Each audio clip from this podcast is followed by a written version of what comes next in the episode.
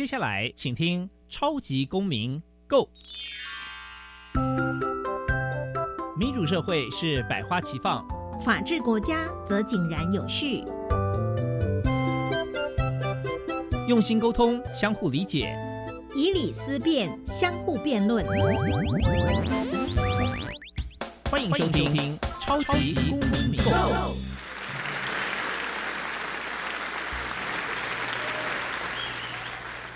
各位听众朋友们，大家好，欢迎再次收听《超级公民购》。《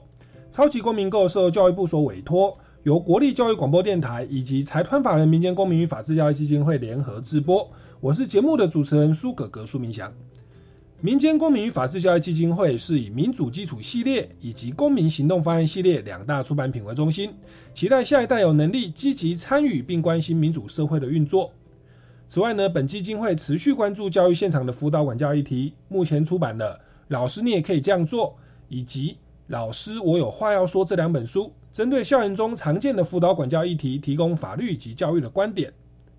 此外呢，本基金会不定时的举办教师研习以及工作坊，每年固定举办全国公民行动方案竞赛，期待与社会各界合作，推广人权法治教育。接下来进入小小公民庭看厅。小小公民 停看听，在这个单元，我们将会带给大家有趣而且实用的公民法治小知识哦。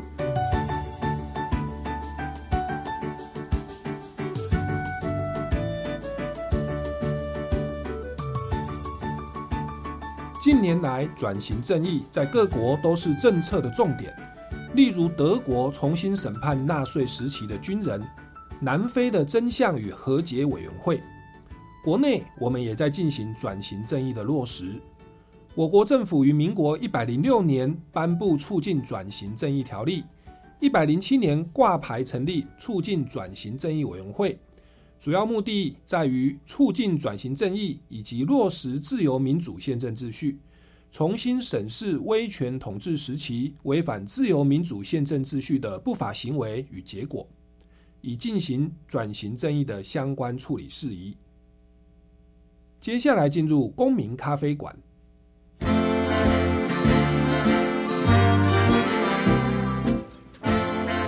公民咖啡馆，倒杯咖啡，跟我们一起在公民咖啡馆分享近期最具代表性的公民时事。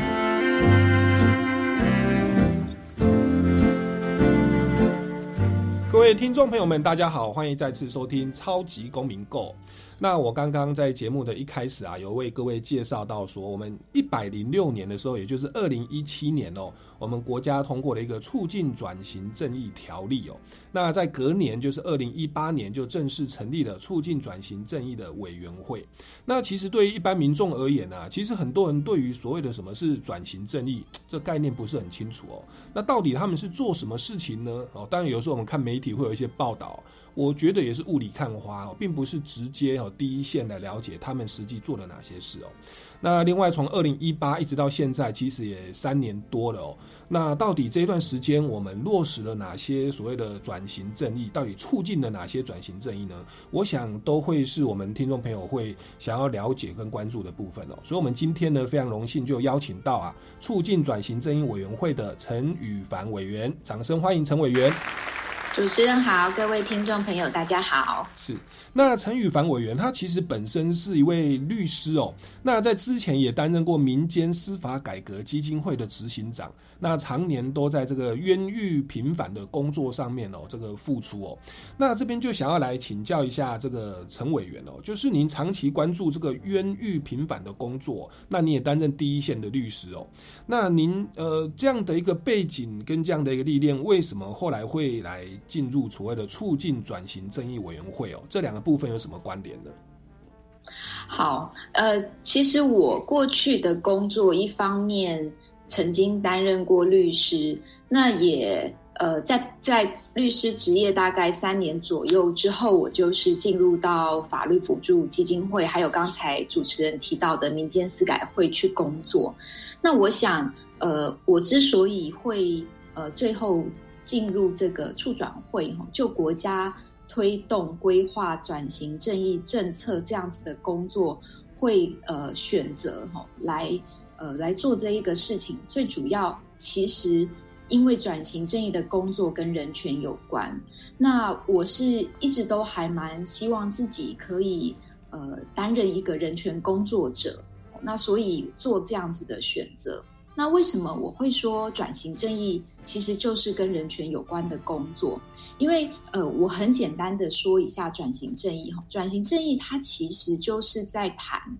当一个国家过去曾经经历过呃独裁专制或是威权统治的时候，他怎么面对自己过去用国家机器滥权哦，就可能大规模长时间一个体系性的在侵害人权的行为。当这个国家进入了民主的体制，他如何面对过去？嗯，因为你能够呃，就是只有面对过去，知道过去发生什么事情，处理它，那最后才有可能让社会的伤痛或撕裂能够走向和解。那我们的这个这个现在的这个民主制度才有可能在更稳定。那所以其实呃，从我刚才的说明可以听得出来，它就是跟人权有关。那这也是我之所以很希望能够呃尽自己一点心力投入转型正义工作的原因。嗯哼嗯哼，所以所以后来我们国家为了要来面对过去独裁统治的这一种迫害哦，那所以才这个通过了这个条例，并且成立了促进转型正义委员会。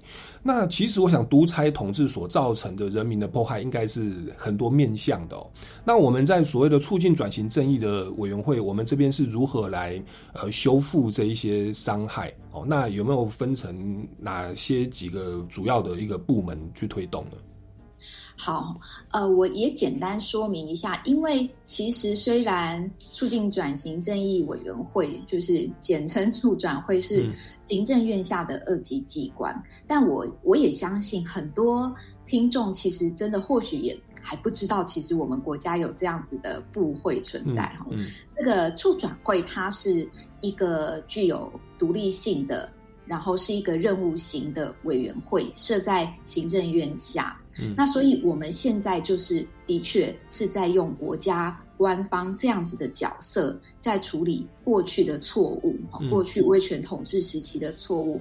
那促转会转型正义的工作，其实以国际上来说，哈，就是呃，包括联合国以及转型正义的国际上的几的组织，其实都有几个共通的认为说。一个国家要推动转型正义，有几项工作是一定要做的。那这个包括一定要首先调查、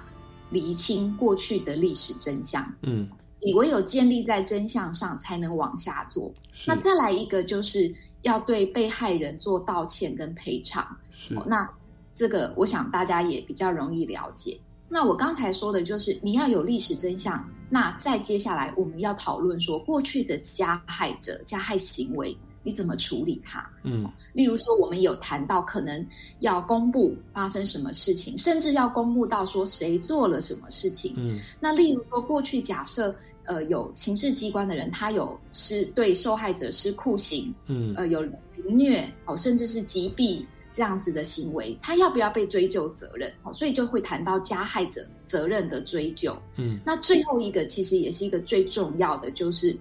我们处理了转型争议之后的目的，就是避免它再度发生。嗯，那就是说，当我们今天我们现在呃，以新更新一代的年轻朋友们，可能很难想象过去，我们也不可能选自己的总统。哦，然后呃，经常人民是处于被监控的情况下，这样的生活，我觉得现在因为我们很多更新一代的，他出生的时候就已经进入民主的制度了嘛，好，他可能有点难想象。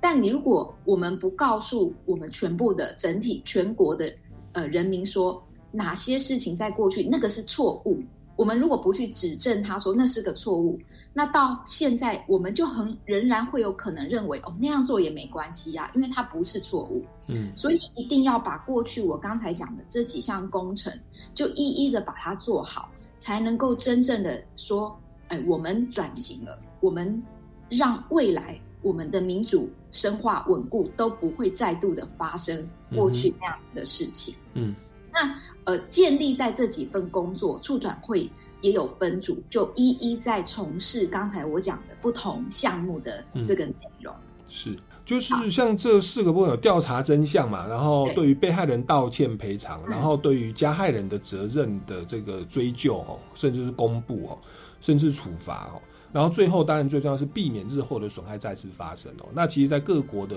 类似这样的转型正义的委员会啊，我们看很多国家其实都有。那至少要达到这一些呃，这就就就这些功能是要能够发挥的。那当然，各国的组织当然会稍有不同啦。那以我国而言的话，我们促转会它大致像是分成了所谓的还原历史真相组哦、威权象征处理组哦、贫富司法不法组哦，以及重建社会信任组哦。诶，这个大致上这个名称感觉跟这个好像是有关，像还原历史真相组是不是是就跟调查真相有关？那至于其他的这个组别，是不是也也在请教一下委员哦？就是也跟我们介绍一下这四个组它的分工大概是如何，好不好？好，那我们举这个还原历史真相这一组来说，它其实很重要的工作就是它要去调查所谓的政治档案。嗯那这个政治档案，它就是记录着过去发生什么事情的档案。嗯例如说，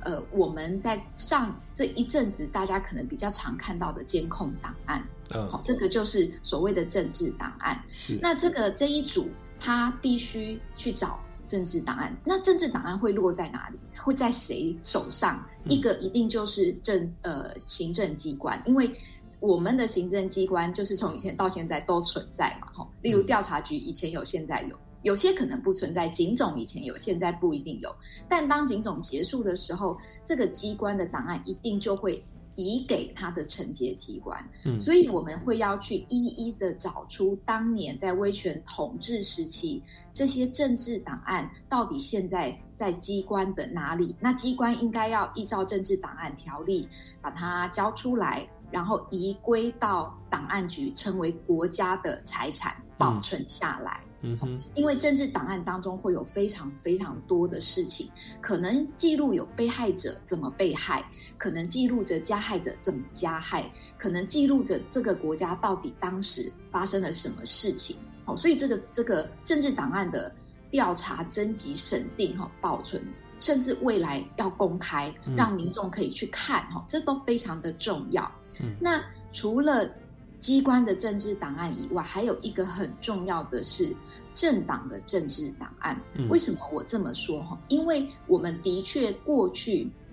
在威权统治时期的统治者，哈，我以呃蒋介石为例，他同时也兼任国民党的总裁。那所以他的很多政党的批示，其实也就跟当时国家的很多决定是一起的。哦所以政治档案不会只有在行政机关当中，也会在过去威权统治时期的那个统治政党的当中。所以会有两个来源，一个就是呃国民党，一个就是行政机关的政治档案。那还原历史真相组就除了爬书这些档案以外，他还必须把这个档案当中，从档案当中，哎，我们看到了什么，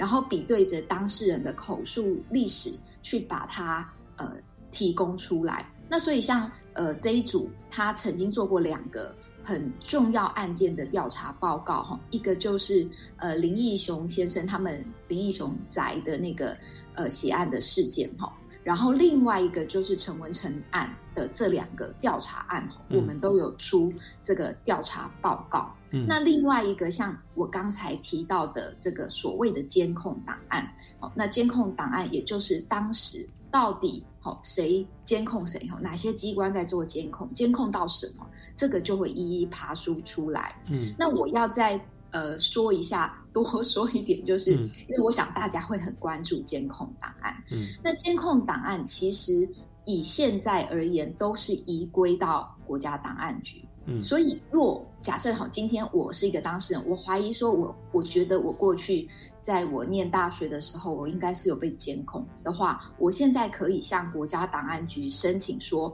哦，我要看陈羽凡我自己本人的监控档案。那档案局他会去帮呃，就把跟我有关，跟我自己本人有关，其他人不行哈，因为这个都有隐私权的问题哈。就是我自己的，我可以看我被监控的这个档案。嗯，那这个监控档案当中，以目前哈呃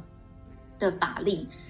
若是县民啊这些人的名字，应该都是化名跟被遮掩的。哦，那所以就是现在目前档案的开发、开放应用是这样子的状况。哦，就是以现在的包括政治档案条例、出版条例是这样。嗯好，那呃再来我再说一下这个威权象征处理组哈。好，那我想大家应该一听到这一个，可能从文字嗯不太理解。那我讲同向哈、就是这一组有一个很重要的工作，就是我们在盘点哦，就是目前在全台湾有多少个蒋中正的铜像？嗯那为什么就有人说你干嘛要针对针对他这个人的铜像呢？我们也有很多其他的铜像，因为它是一个威权象征。嗯就是它有符合促转条例威权象征的定义。嗯那为什么要这么说哈？因为其实我们在从过去二二八到白色恐怖，我们的档案的爬书其实都已经非常的清楚，是他蒋中正是那时候的威权统治者。那我们一个民主国家，我们不会去崇拜。哦，我们不会再去动用国家的资源去崇拜威权统治者。如果你说啊，我自己要摆一尊在我家里，那没有问题。可是如果你是要在公共的领域、公共的空间用国家的资源在维护的话，那依照促转条例，它必须要能够被呃用一个方式，例如说你要去把它移除，或是说你要在旁边加注说他过去发生了什么事，而他是威权统治者。哦，所以这个铜像在这边的意义已经不是让人崇拜，而是怎么样怎么样，就是要去处理这个威权象征。嗯那同时间，所以哈、过呃，在前一阵子，可能大家有看到这样新闻，或也不一定有看到，就是我们有在思考台湾最大尊的铜像在哪里哦，就是在中正纪念堂里面嘛，好堂体里面。那如果说小铜像依照促转条例要被处理，那那一个大尊的铜像呢？因为它的确就是一个最指标性意义的威权象征，嗯哦所以那时候呃促转会也依照我们呃不断的跟学者讨论哈，各各领域的学者讨论，包括空间的、哈历史的、法律的学者专家讨论，我们也提了一个园区的转型方案啊。怎么说园区要做转型？因为呃当时的中正纪念堂之所以被呃建立起来，它其实的确就是在呃蒋中正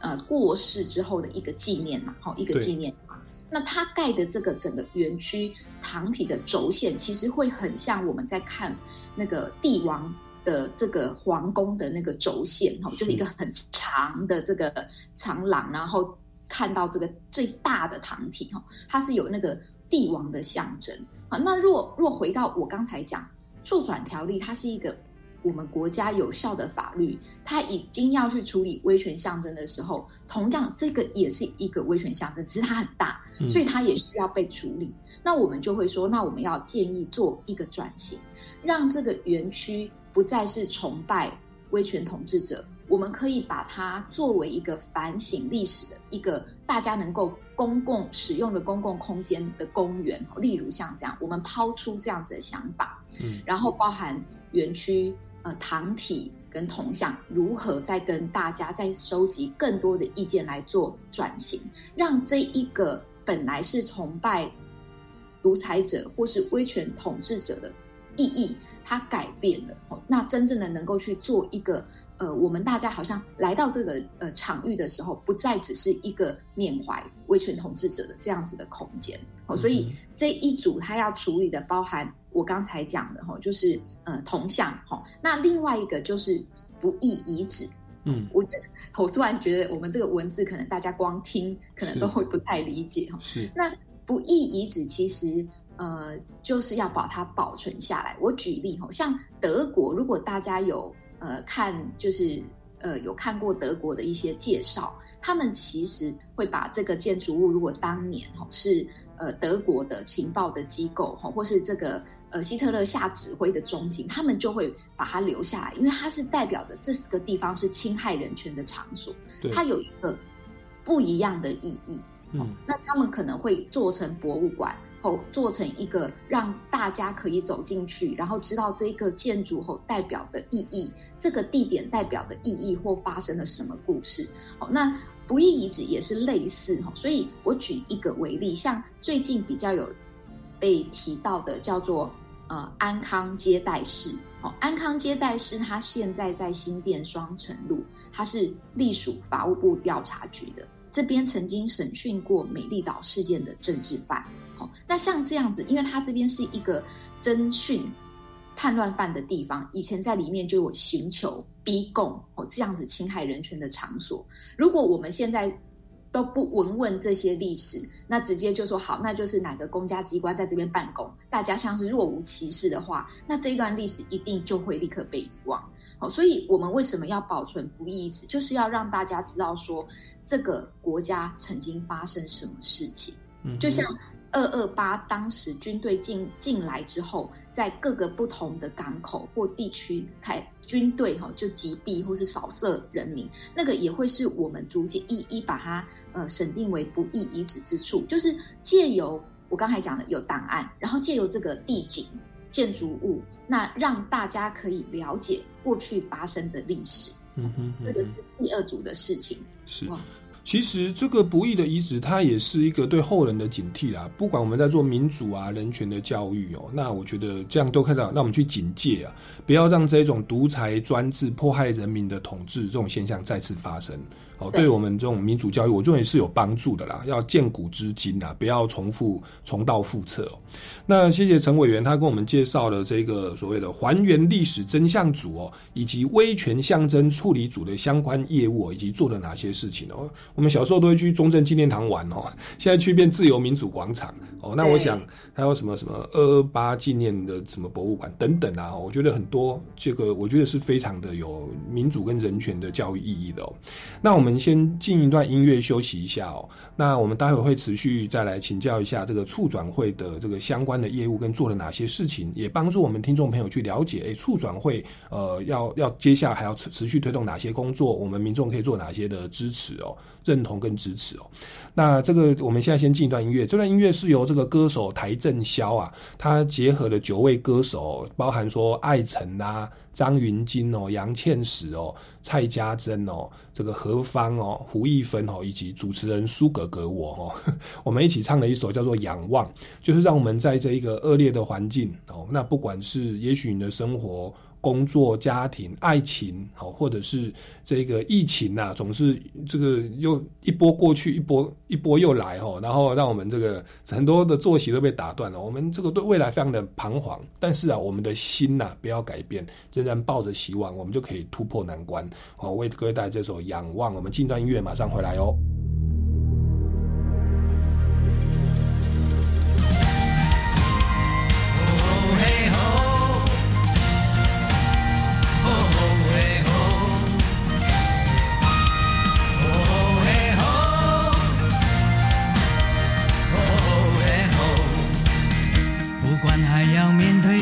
少的困难，不管还要迎向多少的风浪，我想让你了解，你从来不孤单。不管还有多少恐惧在扩散，不管还有多少不安在弥漫，我祈求你永远不会失去盼望。原来我们是如此脆弱，相容易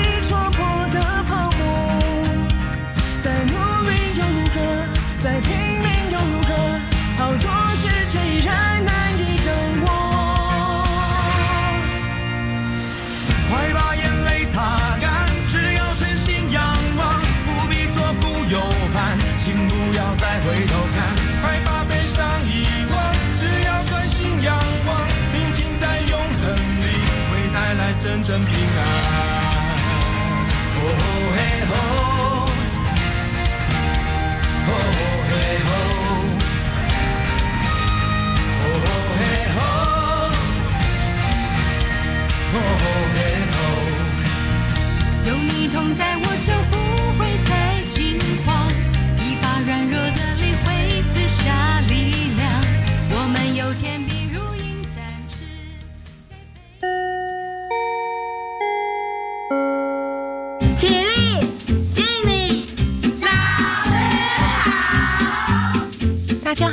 是玉伦，邀请您收听属于老师们的节目《老师好》。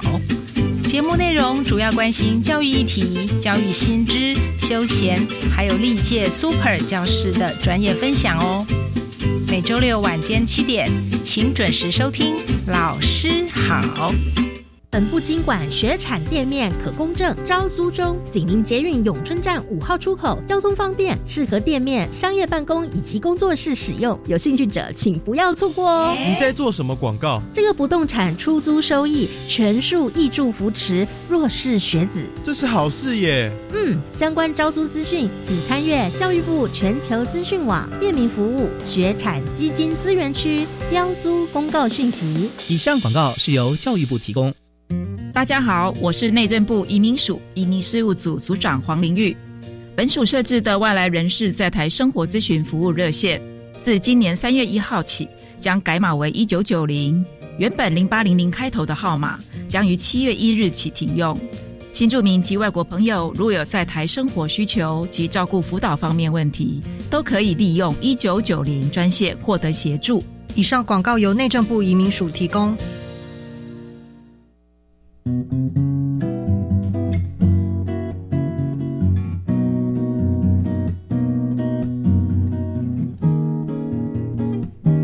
我是苏命苏米恩，你现在收听的是教育电台。Open your mind，就爱教育电台。耶耶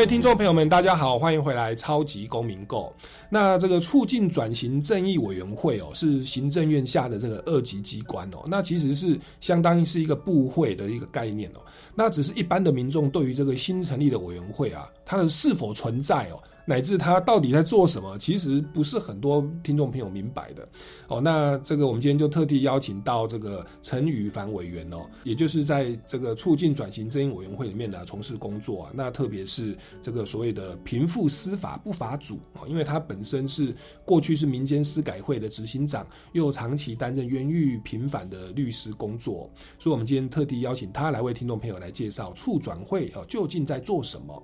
那在前一阶段呢，他跟我们提到说，促转会啊，它有分成四个组哦。那四个组主要是在做一般的所谓的各国啦哦，在促进转型正义都会做的几个工作，包含说调查历史真相，对于被害人道歉赔偿，对于加害人的责任追究哦，以及避免日后的伤害再发生哦，主要分成这四大范畴。哦，那所以我国的这个促转会就是有所谓的还原历史真相组哦，比较是在调查历史真相。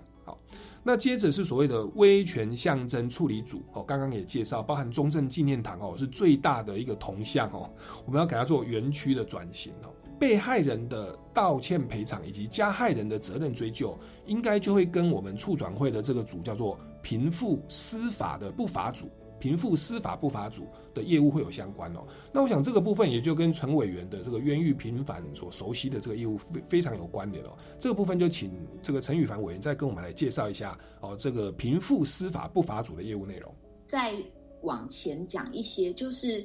呃，时间如果拉到在促转条例通过之前，其实我们国家有三部的条例在对。二二八受难者还有白色恐怖的受难者做补偿，道义上的补偿。但是，呃，为什么还要促转条例，然后平复司法不法？哦，因为过去的补偿虽然有给呃这些受难者金钱补偿，但是补偿完之后，这些受难者他们当年身上被判叛乱有罪，这个司法判决仍然是有效存在的哦。嗯，那所以。在促转条例通过之后，这个条例才是明文的规定说啊，促转会要一一的把这些受难者身上的有罪判决撤销，撕掉他们身上有罪判决的标签。是哦，所以在过去是没有办法这样做，法律我们没有法律依据，一直到促转条例通过后，才能够处理这些司法不法的判决。那所以我们呃平复司法不法组最重要的工作，也就是要去调查这个当年的这些有罪判决，它到底在哪个环节出错了哈？因为我们也也不是说。可以任意的就指责说哦哪个哪个判决哪个判决怎么样？那唯有进去爬书才知道说哪些这个判决是不法的。那所以对呃我们这个平复司法不法组而言，我们就首先必须把当年所有的司法审判的卷宗，好从一开始一一的爬书到最后。然后去呃分析说这当中发生了什么事情。那根据我们呃这几年来的这个对档案的爬书哈，当时当年五零六零七零一直到刑法一百条废除，好这个阶段过程就是所谓的叛乱罪真的没有不再存在在台湾哈。这个过程当中的司法审判卷宗，那有几个违法就是最。很明显的违法的共通点哦，例如说过去的军事审判，呃，在侦讯过程当中会有刑求，我觉得这个大家比较理解哦。但是还有一个很严重的问题，就是行政介入司法。怎么说哈？我举例来说，例如初审的法官。他在判决一个呃他认为的叛乱者哈，说这个人他无期徒刑，但是他必须依据当年的军事审判法，把这个判决呈上到他的军事长官那边。哦，那军事长官在批示说，我同不同意你判他无期徒刑，才能做最后的决定。那当年比较重要的叛乱叛乱犯哈，被视为政治异议分子。或是说，只要是无期徒刑、死刑这种重大的案件，都会呈核到蒋中正那边。所以，的确，这也是为什么后来我们现在的呃，我们的学者可以说，的确那时候的蒋中正他是有违法行为的，是因为他就会直接批示说，这个人可以判死刑，嗯，可以科处死刑，应执行死刑，他会直接改判。嗯，那所以它是一个非常明显，因为我们没有办法，以现在我们根本没有办法想象说，我们现在一个司法判决送到总统手手中，然后总统可以批示就改判，哦，这是不可能想象的。所以当时他的确有介入了司法，甚至让他也没有在看证据，然后他也没有在阅读整个完整的审判卷中，那他就是恣意的就凭着他的这个自己的意见，然后就说啊，这要怎么判？嗯，然后接下来。后再收到这个批示的军事法官、军事审判官，他们也就没有再调查新的证据，就会直接为了迎合上意就改判。这个是真真实实的发生在军事审判卷宗当中。那像这样子的案件，其实呃，我们的确是我们平复的一个重点。那另外一个就会有更多的哈，就算没有这个行政长官的介入，我们也会看到就是。当年很多就是凭着被告跟证人的证词就判他有罪，为什么？例如破获一个读书会，好，就是读左派的书的一个读书会，年轻人的读书会，大学生的读书会。那他们问说：“诶，是哪个老师带你们？”参加这个读书会哈，我供出，因为我可能被逼供哈，我供出这个老师，所以这个老师就被判有罪。老师为什么被判有罪？因为他自己被逼供承认了，再加上这个学生的证词，哦，就光这样，就是证据的调查非常的粗糙。这个我们也是看，呃，是一个大宗的违法的状况。哦，那或等等，那所以呃，我们就是一一爬出这些司法不法的判决，然后将它撤销。那撤销的意义才代表说，今天这个政治受难者，他不再是一个叛乱犯，他是一个无罪的、清白的一个人。嗯，不然的话，就像我刚才讲，他就算领得了国家道义上的给他的补偿金，他仍然他的。藤本户籍藤本在，他的资料上都还是会有叛乱罪有罪这样子的注记哈，所以这件事情对于呃受难者而言是一个非常不同意义的。那对于国家呢，这是首次国家真正承认我们有做错，嗯，我们当年的司法错了，好，这个司法有去把这个不法的行为指认出来，然后匡正他说：“哦，这是错的哦。”嗯。所以，我们未来倘若我们有任何一个司法机关，它的走向逐逐渐走向说你乱判、冤判，而且是针对这些异议分子，就是说有谁对于执政者不满，而因为光因为这样就被判决，这就是错的。我们知道是非对错在哪里，这才是这个事情背后一个非常非常重要的意义。哦，嗯就是说这样子，你以审判的方式作为你的工具去对待异议分子，这样是错的。那我举一个例子来说，哈，就是为什么当时的统治者会会用审判这个司法审判作为呃在在前置异议者的这个工具？我的印象非常深刻，是我们曾经平反过一个案件，是他就是一个在当兵的年轻人。啊，他放假的时候回家，要回家的路上坐到车站，然后搭计程车要回家的时候，经过日月潭那边，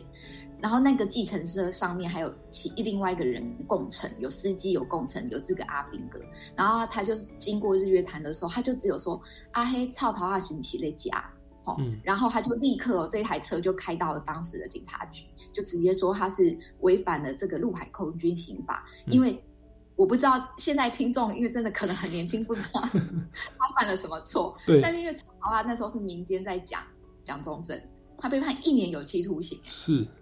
好、就是你没有办法想象，我们可能以为都是一个很重大的案件哦，像那种呃地下党叛乱犯那种很严重，不是，就是一种市井小民，他这样钳制你的思想，钳制你的生活，他入罪于你，让你为了你的一句话付出代价，然后要去坐牢。就是我的意思是说，嗯那的确，我们面对这样子的过去的时候，我们的现在的我们，如果不知道当年发生这件事，我们会觉得其实还好。哦，这个哦，所以，所以我们现在会有一种呃一种说法，就是说，可是其实当年他们也做了很多有功劳的事情。哦，他们呃建设了台湾，保卫了台湾，这是的确哦，这也是的确存在的。但是他不会因为他有呃保卫了台湾而没有做，而被认为说那他做的这些事情就没有关系。为什么？历史学家可以去做功过并成的事情，可是我们在转型正义是谈的是你怎么面对过去的错误。好，我所以我觉得这个观念一定要再次的跟大家厘清，就是说你不会因为说这个威权统治者他做了哦，他让百姓吃饱了，呃，经济起飞了很好，所以都没有关系了。因为转型正义就是在处理过去这个国家犯的错误，那我觉得这个事情必须是。呃，这个很重要，就是必须一再的跟大家说明，哦，就是是这个样子。是，那其实对于被害人的这个道歉跟赔偿啊，本来就是这个处转会，就是所有的转型正义的机构该做的啦。那所以它绝对不是只是赔钱问的而已啦。那透过我们的处转会的条例哦，那我们还可以把他的名誉回复哦，不要说户籍成本上还有这个呃犯罪有罪确信的，那那那个对我们的名誉跟整个心理的压力，甚至是家族哦、亲戚朋友的压力都会非常大、好，那这个是我们处转会持续在做的事情哦，就是所谓的贫富司法不法组。好，那我们还是再先进一段音乐哦，待会再回来节目的现场来继续继续请教一下这个陈宇凡委员有关处转会的相关问题哦。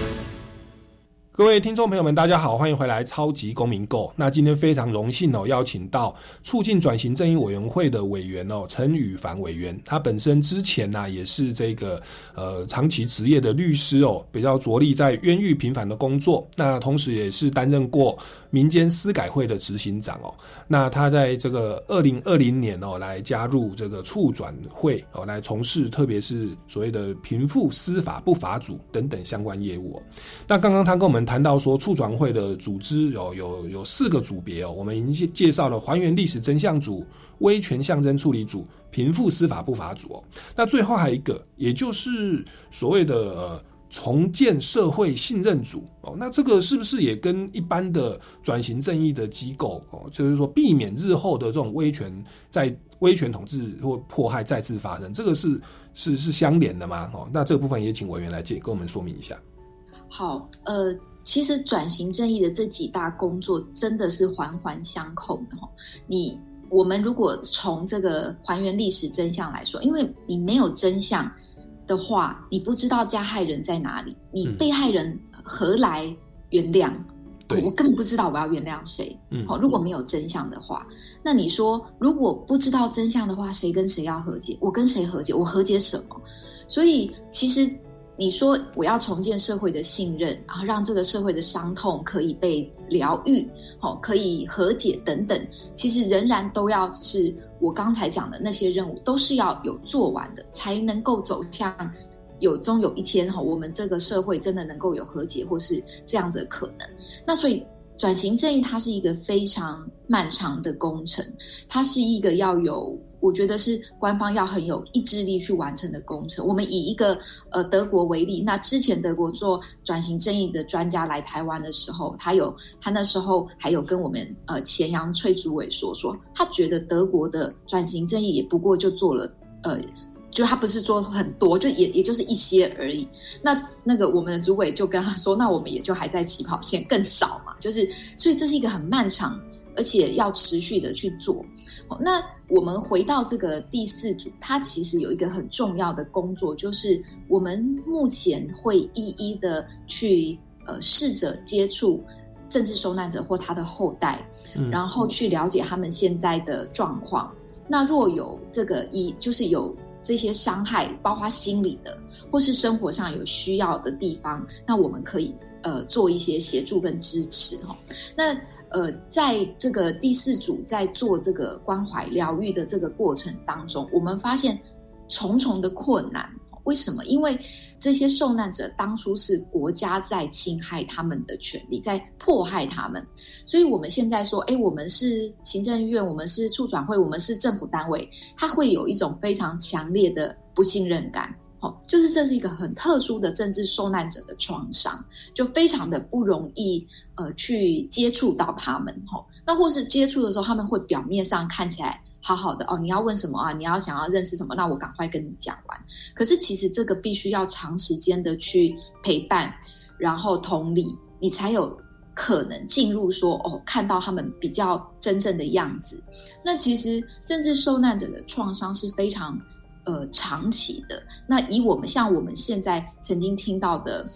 四组委员曾经有分享的，就是也会有前辈，他其实现在都已经呃七八十岁，算是已经呃离开这个被羁押关押的时间好好几十年，但是他一直到现在每天晚上睡觉的时候还要把自己用绑起来，为什么？因为他会做噩梦到他会翻下床，嗯，就是那个创伤。像这样子的话，他也不一定能够去再借由我们现在一般的这个呃心理的医疗哈，或者这样可以寻得协助，因为政治创伤的确就是一个很特殊的领域。那所以我们第四组的呃工作伙伴哈，会很希望说，他不会是他可以在一般我们呃目前已经有的长照系统之外。哦有不足的地方，由我们的这个政治呃受难者的创伤的这个照顾小组来补足。好，就是因为它是一个比较特殊的这个类型。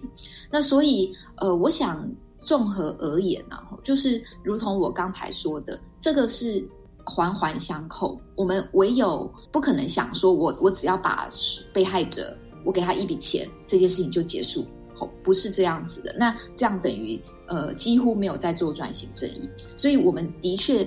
呃，我们近年来面临很大的挑战是说，那加害者在哪里？哦，那你们你到底找到有多少加害者呢？哦，他们他们的样貌，他们想要去了解说，为什么当年他们要做这样的事情？因为我们看到哈，以军法官来说，有些军法官他拿到了上面要他改判的。呃，这个命令之后，他是拒绝改判的哦，也会有这样的军法官。但有些军法官他就愿意遵从上意，哈，就立刻改判。那那个心路历程又到底是什么？好，为什么有些人是这样做，有些人选择那样做？那有些人，我们即便现在访谈的一些呃加害者，不要讲加害者哈，我们访谈现在当年有做过判决的警军法官，他会觉得我那样做是在保卫那时候那么动荡的台湾，因为我不能让这些共匪渗透台湾，嗯哦，所以这些叛乱分子应该要抓起来。他仍然认为他做的是对国家好的事情。那我们怎么去了解这些人？而这些人落在呃现在的话，就是我们会怎么看他们的呃责任？哦，因为我们经常会面对一个质疑，就是说转型正义，你只是用用现在的标准在评价以前，哦，但其实不是哦，因为我们有太多的案例，其实当年所做的这些行为就已经违反当年的法律，例如说。以刑求这件事，当年的每一个法律都说不可以刑求，可是当年几乎很怕很多案例都在刑求，哦，那样就明很明显的违法。可是我例如说监控、监听，因为像我们的通讯保障监察法、隐私这些是比较后来新定的这个法律，好保障我们的呃秘密啊、隐私啊等等，哈，什么电脑犯罪等等，以前没有。那那个，所以以前就真的可以监控吗？在那个戒严的时期，在威权统治的时期，人民的基本权利的那个界限到底在哪里？这个转型正义是极度复杂，它不仅仅有历史的面向，它有法律上很复杂的面向，必须要去呃探索跟理清。不过很确定的，我们很确定的是，你不是以我们现在在戒严就可以漫无止境的侵害到我们权利，有一个很基本的线。我觉得这个是。非常呃清楚的哈，那也是一个国际上的大家在做转型正义的一个很普遍的价值跟共识。那在这样的基础上，我会呃，我觉得啦哈，就是如果说要再持续的话，我觉得台湾转型正义的工程真的还还蛮长的哦。那我们遇到的阻力其实也。也蛮多的哦，这是不可讳言的。那所以就是希望还能够大家都能够继续一起努力做转型正义这个工作。是，那转型正义它其实要还好多的，因为这个台湾的戒严时期跟白色恐怖的破坏长达数十年哦，我相信你们还有很多的案例、很多的个案要去处理哦。那那在这边，我想也也请您跟我们来分享一下，你从二零二零到现在啊，您您有没有在这个从事这个业务过程当中，有没有遇到一些挫折跟压力啊？或者是说有哪些案例跟工作是给你带来一些鼓励，让你觉得这样做下去你会坚持持续下去的？也可以跟我们分享一下。我觉得，嗯，挫折的话，我觉得与其说是挫折，不如说是一种呃焦虑或是着急哦，就是。呃，我们非常的担忧，就是大家认为转型正义这件事情一点都不重要，就是过去好好的，我们呃，我们现在好好的，干嘛要一直去讲过去？那这个，我觉得这个，嗯，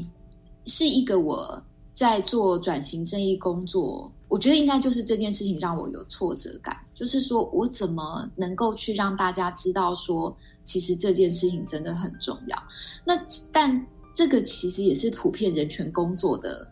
遇到会遇到的状况哦，就是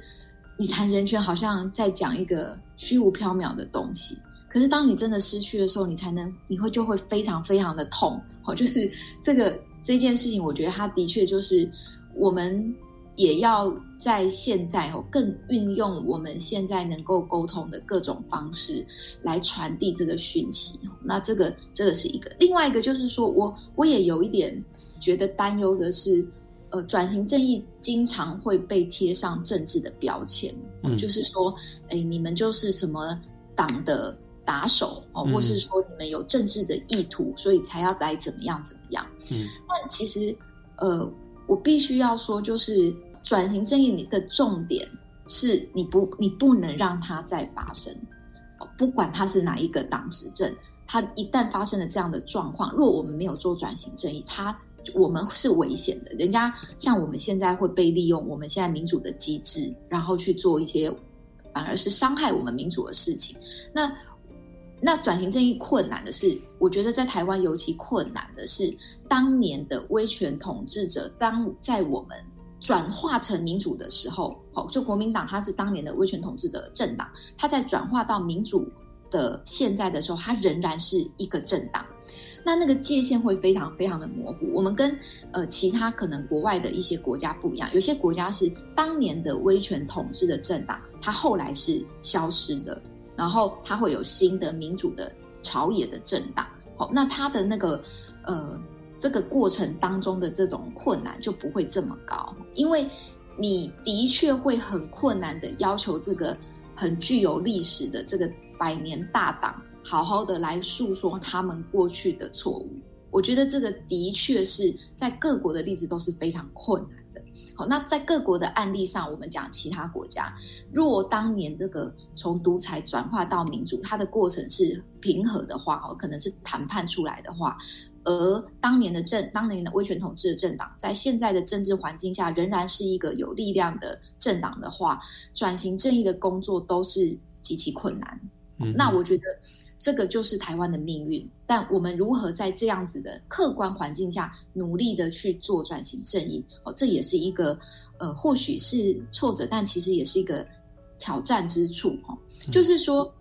我觉得大家可能如没有听过处长会就算，有听过处长会就觉得啊，你就是要东厂，你要清算什么什么这样的标签。那所以我也希望说，就谢谢也谢谢主持人给我们这一次。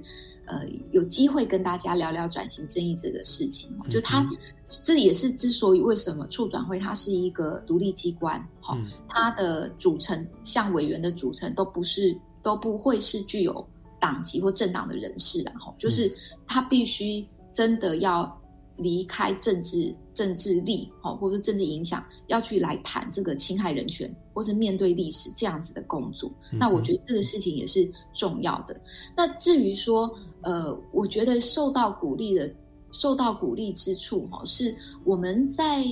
呃许多场的这个跟社会沟通的一些活动当中，很多年轻的面孔，嗯，那年轻人对这个台湾的历史有兴趣，因为他们可能。呃，不一定，呃，应该是说，我们有一段时间是空白的。以这个党国教育期的这个有一段哦，应该现在是四十多岁、五十岁，大家念的教科书是是有被呃修改过的。但现在新一代的呃年轻人，他们真的有读到二二八，呃，有读到白色恐怖，有读到转型正义。是。那所以其实我们在呃做这个。呃，活动啊，座谈会呀，哦，就是这些活动当中会有很多年轻人。那所以其实，在现场你会看到有一些可能他的想法，他会是觉得，呃，过去的这些作为没有没有错，哦，这其实都是为了我们好。我觉得现在台湾就是太自由了，他才要乱七八糟，像这样。嗯哼。然后年轻的年轻朋友们会跟他说：“哦，不是这样子。”他可以其实促成一种很很。